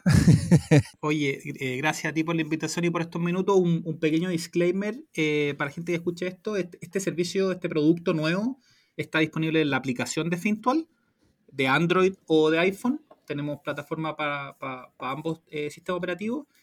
Y pueden encontrar toda la información en fintual.com, fintual.cl. Ahí hay un landing especial de Kids donde se explica todo. Estupendo. Ya, y ahora continuamos con esta interesantísima conversación del Flimcast. Muchas gracias, Diego del pasado, por ese gran enlace. Y gracias a los amigos de Fintual también por acompañarnos. Y ahora seguimos con esta conversación sin rumbo. Estábamos hablando del Flanagan verso, pero este se sacó así harto, información. Sí, el hombre, el hombre se lanzó. Yo- de nuevo, vuelvo a insistir en mi admiración. Yo es un proyecto que Yo no, estoy- no he podido estoy- llevar a cabo jamás. Estoy muy contento. No, pero es que yo les quiero proponer a ustedes aquí, ya haciendo pauta en- al aire, quiero que hagamos un capítulo de Halloween en que cada uno de nosotros trae una recomendación para Halloween. Y este es el capítulo que sacamos, no sé, vos, antes del, del espectacular. Antes del para- espectacular, sí, sí, para, que, para que coincida con el fin de mes. Película. Buena Película, idea. sí. Este es como el, el de los vampiros, ¿se acuerdan? Así. Bueno. Ese modelo, cada uno trae una wea para Halloween. Y no la revelamos. O dos. No, reverónla para no repetirnos. No, yo, yo en función de la Entre lectura del terror, yo voy a haber visto muchas cosas de que, tenía pendientes, que, que- de mis tres categorías. Eso, eso, eso te lo por seguro, así que igual A puede ¿Cuáles llegar con tres categorías de...? Que nunca la he visto y debería Ah. haberlo hecho. Ah, ya. Eh, cosa que, que vi y, no me- y, y- y la estoy viendo de nuevo, literalmente de nuevo, y el estreno que no he visto. Ya. Ojo que en el estreno que no he visto, los últimos cinco años me deben faltar 20, pu. Ah, 20 de más, por po. mes. De más. Ah, Sí. O sea, me falta peor ahora. Y creo que para esa fecha ya haber llegado. Puede ser. Después llegó muerte, muerte, muerte y llegó en no, formato físico. Lleguemos con dos. Una que no hayamos visto y que nos obligamos a ver y una, una que dijimos, no, esta tiene que ser, ¿cachai? Ah, tú querés maratón. No, no, maratón. Claro, ocho, películas en maratón. No, aquí, Ocho en este- películas. ocho películas en este podcast. ¿cuán- ¿Cuánto va a ser? 10 horas. Y, de- y depende de la película. depende Capaz que te saca- Oh, Una hora por película y una hora de Va a llegar el pastor Salas con la caída de la casa de Usher. Oh. También puede ser por, por- por Mira, temática, como hicimos el, el. do- el doctor Malo va a llegar con Serbian Film. Lo pensé, al tiro la pensé. ¿eh? O Pues es lo que- sé. ¿Sabéis cuál hay, ah, hay una, a propósito, en, esta, en el listado que me acordé, que es la de Timothy Alton, del que se roban cadáveres? Una cosa de fin de los 70, con Dalton. Que robaban cadáveres para venderlos a los, la gran Frankenstein. Y no me acuerdo cómo se llama. Hubiésemos tenido a Jaimito, lo, lo- me hubiese recordado cuál era, pero... The Body Snatcher. No, no, no. ¿No? no. Bueno, eso me gustaría hacer el, el completo. No, eh, ¿Cuál? excluyo Invasión, Ah, pero ver la- se las- pero las otras cuatro. Of the Body Snatchers. Snatchers. Hay una película que se llama The Sí, Body sí. Snatchers, Ah, que es de un No, ladrón de tumbas. No, no, no, Ah, aparte. Pero esa, esa por ejemplo, ahí tenía una buena. Ahí tení. Ahí tení yo. Oh, oh, yo- yo, por ejemplo, ver películas de terror. Esas dos, Ya. las dos, la de Kaufman y la de y la original de Siegel, esas para mí son de esas que yo vi y tengo en el olvido. Uy, no. te- You're in for a treat. Como dicen los gringos. Sí. Claro, pero, pero a mí, yo esa- me armé esa categoría cada vez que hago repasos. Ya. Porque siempre necesito ver una cuestión que no he visto. Onda, ya, oh, sabéis que muy buenos comentarios de, no sé, po. Boris, Boris, Boris, por ejemplo, tenía muy buenos comentarios. Y está buena. Ya. Bacán. Ustedes, por favor, véanla. Si Bueno, mira, aquí, cine. aprovechando que estamos en el, en el tema, yo quiero contar que eh, soy, me consta que soy el único de este panel y soy el único en, en verdad en mi círculo tengo varios más, pero yo estoy esperando mucho la segunda temporada de Chucky, la serie Ah, sí. de sci-fi, creo que en Estados Unidos, pero que acá llega por Star Plus. Eh, que ya en Estados Unidos creo que ya lleva dos capítulos, pero llega la otra semana en, en Star Plus, así que no, no vamos a estar tan lejos. Y la estoy esperando, pero esa weá es entretenidísima. Pero, lamentablemente, tenéis que llegar con todas las películas vistas, si no, Oh. inevitablemente te vaya a perder en algún minuto, porque es una maravilla. Es una weá que sigue completa, es una secuela, o sea, es. Se cambió de medio nomás la historia. La saga Chucky ahora es la tele. Porque agarran absolutamente todos los Eso. elementos de, de las siete películas de Chucky que son una locura. The Doctor and the Devils. Esa es la, Esa es la película la que tengo que estaba sí, sí, sí, sí, sí, sí. Perdón, Sí, perdón, perdón. Perdón, dirigida por Don Freddy Francis, El Ya. mismísimo. veterano de la Hammer. Ya. Y Pero- producida por un tal Mel Brooks. Ah, no. Me... no, es que esa Jai- Jaimitón, que en paz descanse, un saludo a la- al, al cielo, siempre la colocaba así como, "Bueno, eso", siempre. Y nada, pues, esa es una de las que tengo pendiente que no la he visto. Entonces, fue una de las que coloqué en mi listita de esa, en, en función del proyecto que jamás uno alcanza la disciplina. Estupendo. Ya, pero, Pero eh, a, eh, a propósito de lo que estaba ahí recién de. mm, Ah, de Chucky. de Chucky, yo quiero decirte que tengo una- un, un amigo que no, no quiero utilizar la palabra homofóbico, pero no tengo más. Pero no No existe. existe, no tengo Pero no tengo opción. No tengo opción. Y que es fanático de esa serie. No, sí, increíble. Fanático. así, "Oh, estoy puro esperando la segunda. Ahí está así, pero pegadísimo. No, mira, es buenísima. Eh, eh, bueno, ustedes saben que a mí me parecen fascinantes todas las todas las sagas. Cualquier película que haya, no sé, que tenga más de una secuela, tiene una historia detrás que a mí me parece fascinante. porque evolucionan, porque se encuentran talentos, porque weás cuajan, No, no porque, sé, fin. o porque le pillan una beta que a él se le puede dar hasta el, hasta el final. Sí, y, y, y cacha que en, en Fantastic Fest fui a ver un documental que se llamaba. eh, puta la weá, se me olvida. Living with Chucky. Oh, O My Life, Chucky. No, sí, es Living with Chucky. Eh, que es un documental que hizo la hija del señor que hace el efecto especial de Chucky.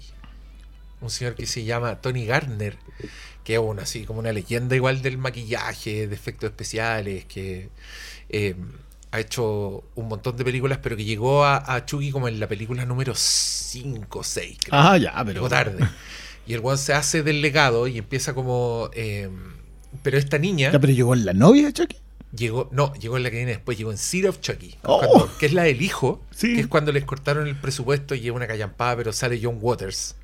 Porque John Waters ama la saga de Chucky y ahí tú tenías una pista de que hay en. John. Waters salió en Miss Maisel. Yo estoy Pero- seguro que va a caer a lo que le gusta. A, a Chucky lo matan, en Chucky lo matan tirándole ácido en la cara y el weón se le derrite la cabeza y John Waters haciendo de, como de un periodista sensacionalista. No, Oh, Chucky llega como a niveles de demencia que son bien. están bien lejos de lo que la gente tiene en su cabeza de Chucky, ¿cachai?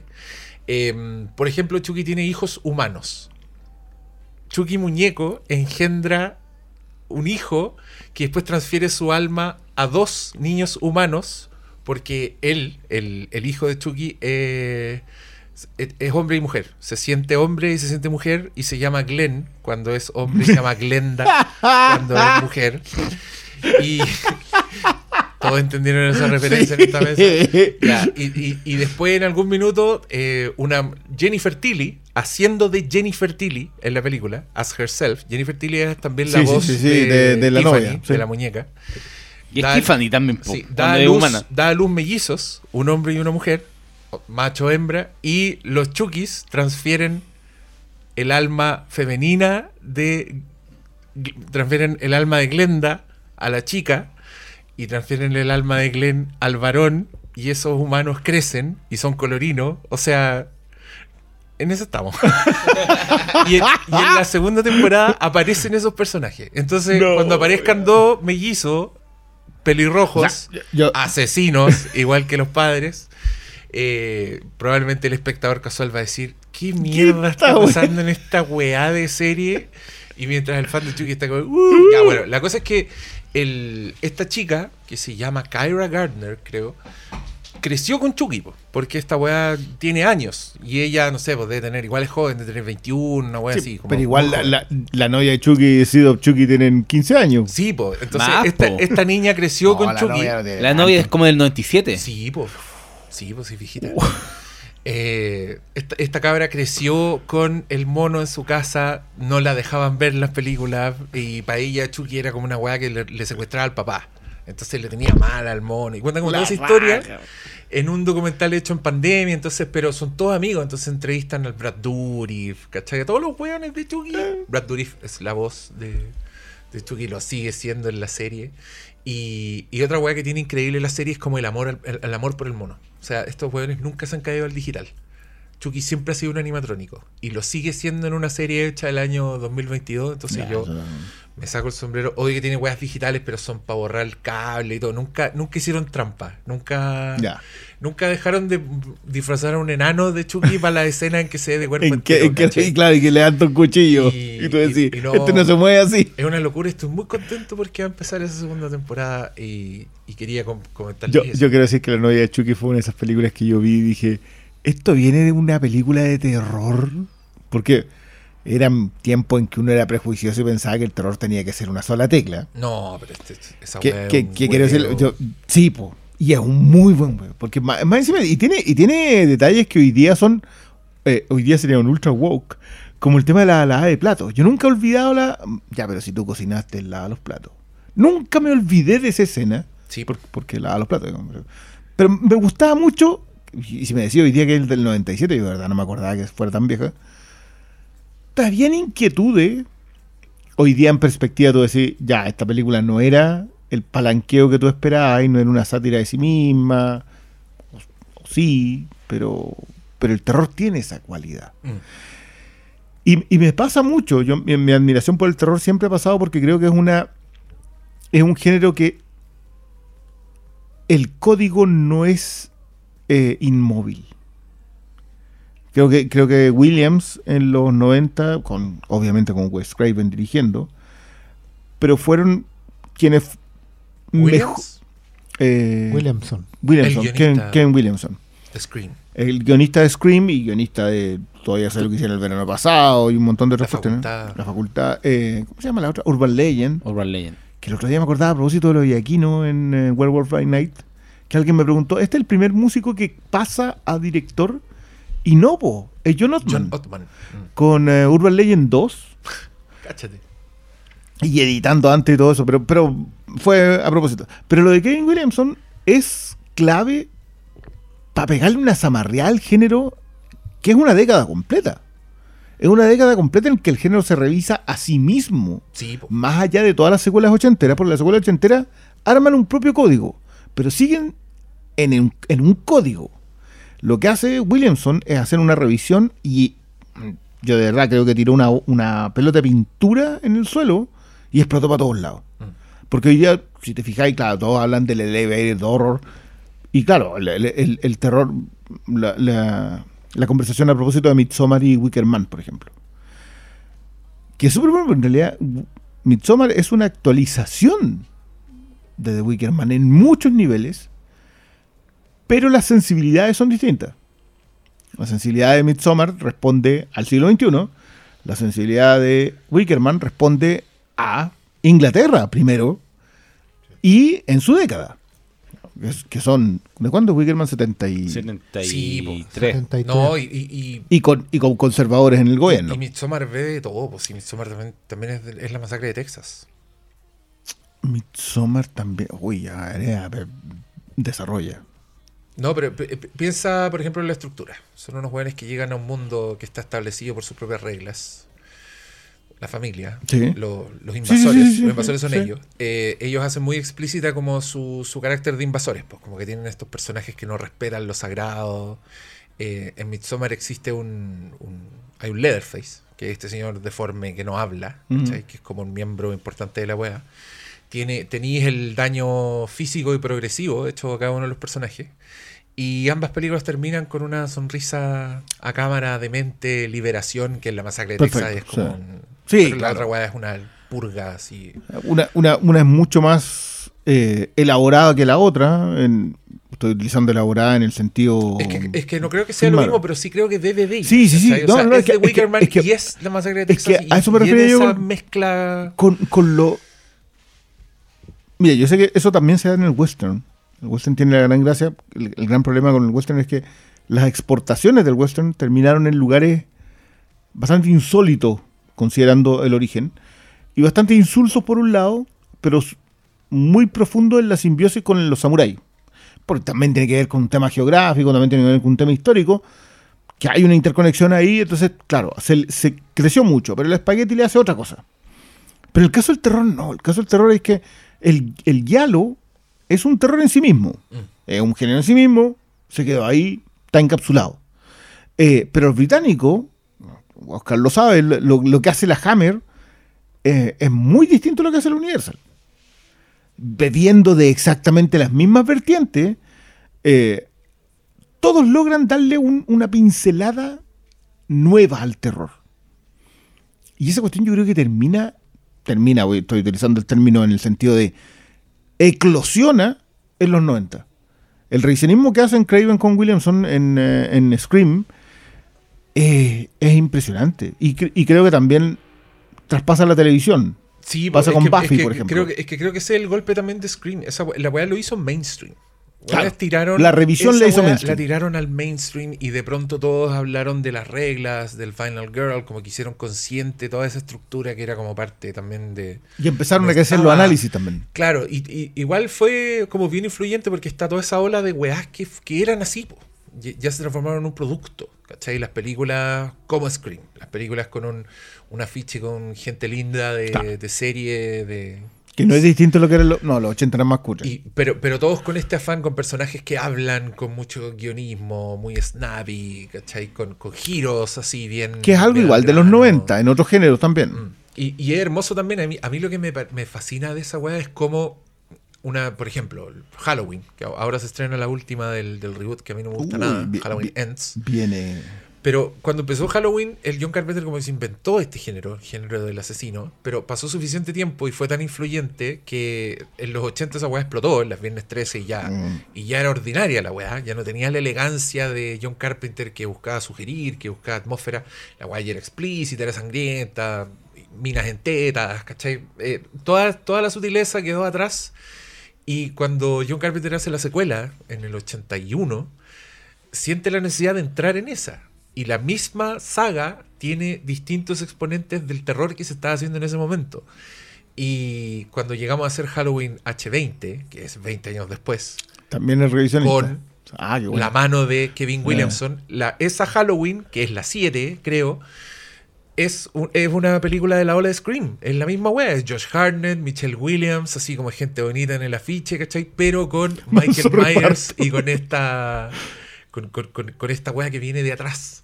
Y, y, y una belleza. Y después llegáis al, al, al Michael Myers 2018, que es Legacy Sequels, que es The Force Awakens. Es la wea que se está haciendo en ese Mm. momento.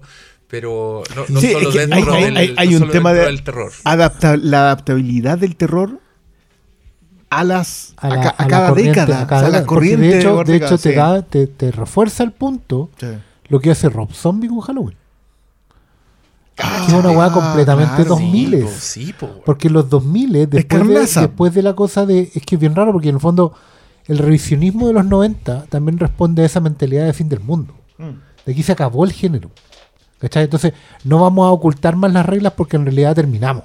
Este es el final. Y después del 2000, efectivamente, el terror se reconvierte en, en una weá muy under. El terror 2000ero es una weá muy...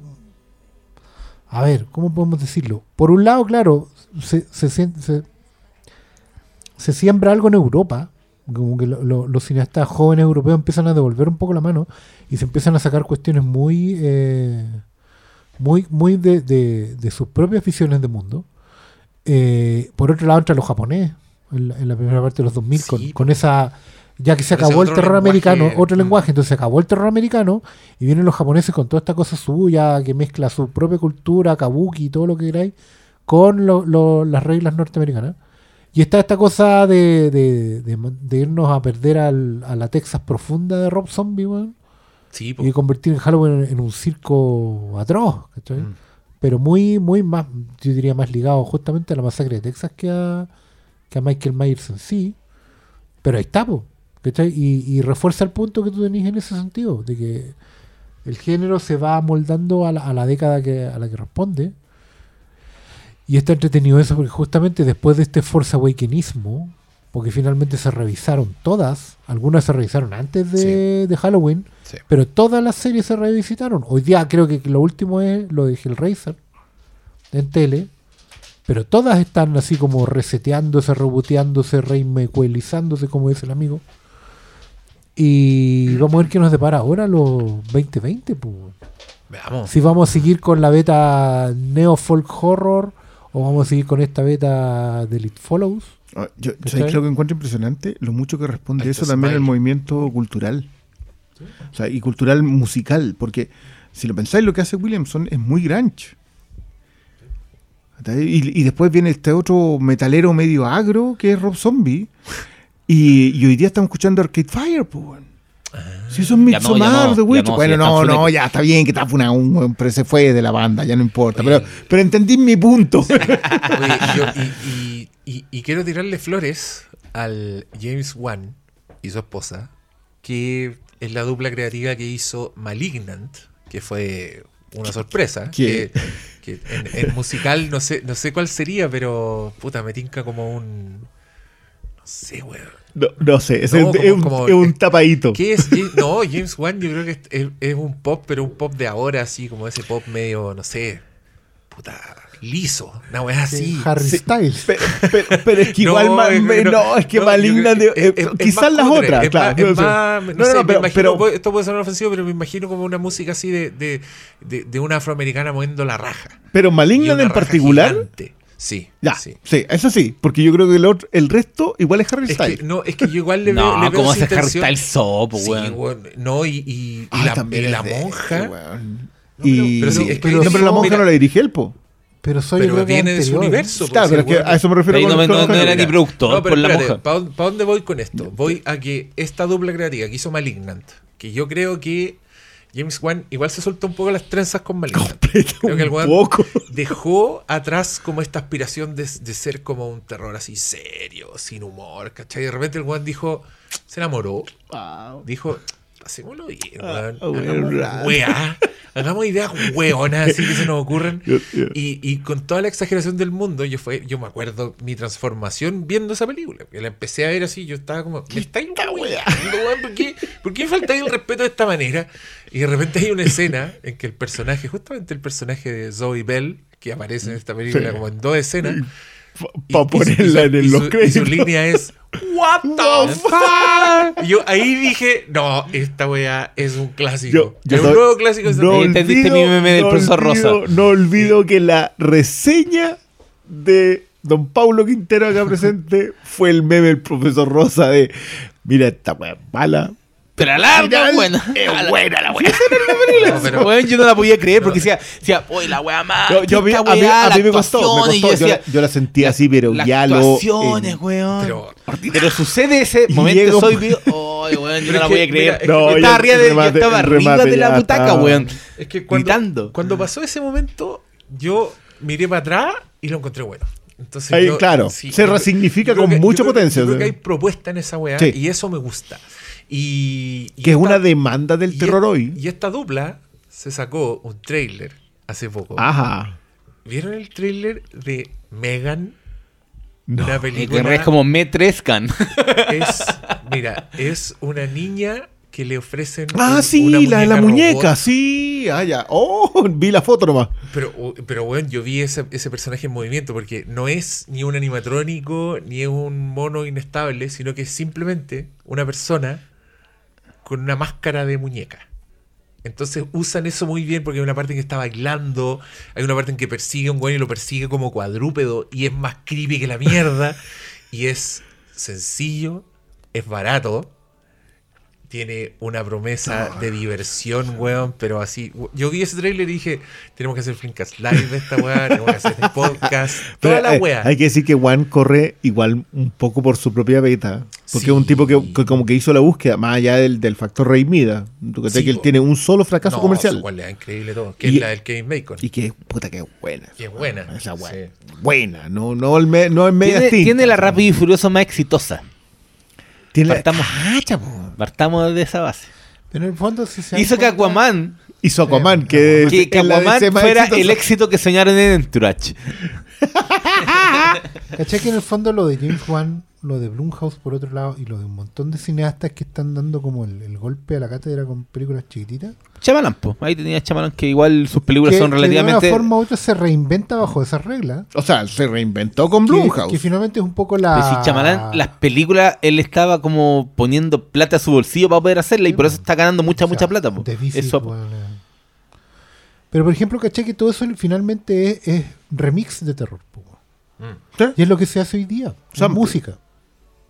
No, no, no sé. No, el- no, el- no, la otra vez me explicaba alguien que no es solo el tema del sample, que tú podías hacer un sample, o, o podías hacer algo así que le llaman como una especie de revisitado, que es cuando no sampleáis una parte, no es como que, por ejemplo, me explicaban que Daft Punk en cualquier canción lo que hace es cortar pedacitos chiquititos de otras cosas, acelerarlos, cambiarlo el tiempo, agrandarlos, achicarlos, re- darlos vueltas y ahí empieza a crear un, puro sample. Es distinto al, al sampleo habitual que tenían, no sé, por los, hip hoperos iniciales, que, que era un, un- un tramo, ¿cachai? Un tramo que repetían una y otra vez para convertirlo en riff, que es otra cosa, ¿cachai?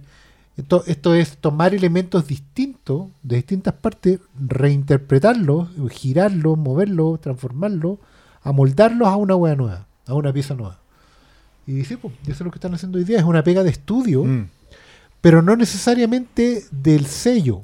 Esa es la weá. Hoy en día, el, el que de verdad hace la música es justamente el productor musical, que es un weón que. Ese weón igual toca. Es, Claro. es un tipo, no es un tipo que solo tenga oreja para cachar lo que suena bien, sino que es un tipo que puede imaginar un sonido, una partitura completa. Claro, Brian Eno es Jason. Blumhouse hoy día. Jason Blum, perdón. Claro. Son, son gente que como que, que, que el respeto que yo le tengo a, y más encima está, está voy a utilizar el término falacia.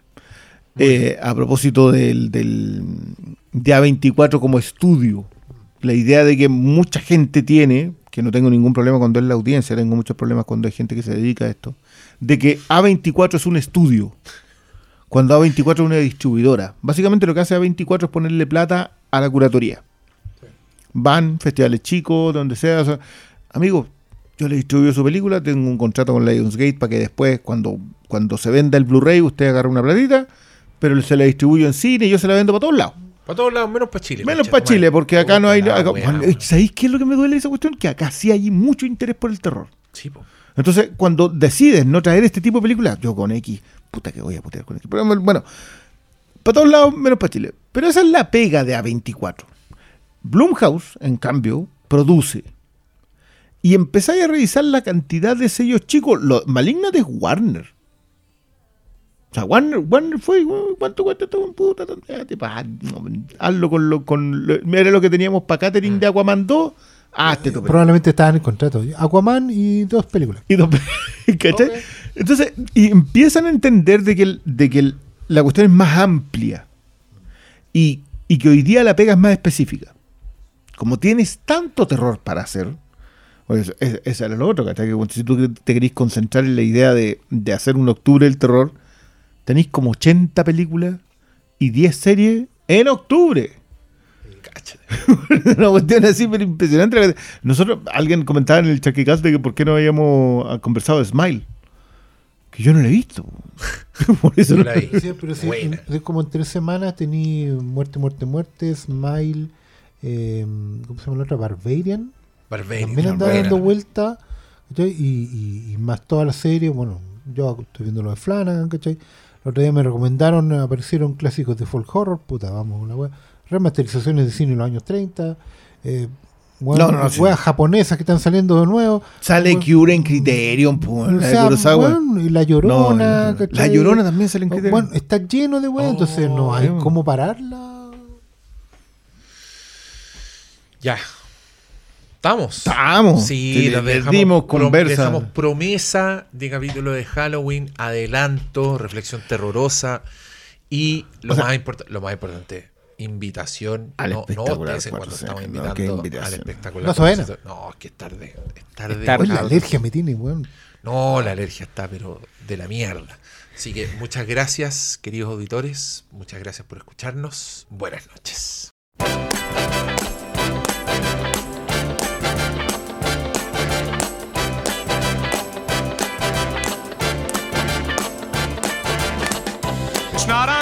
Unusual to be loved by anyone. It's not unusual to have fun with anyone. But when I see you hanging about with anyone, it's not unusual to see me cry.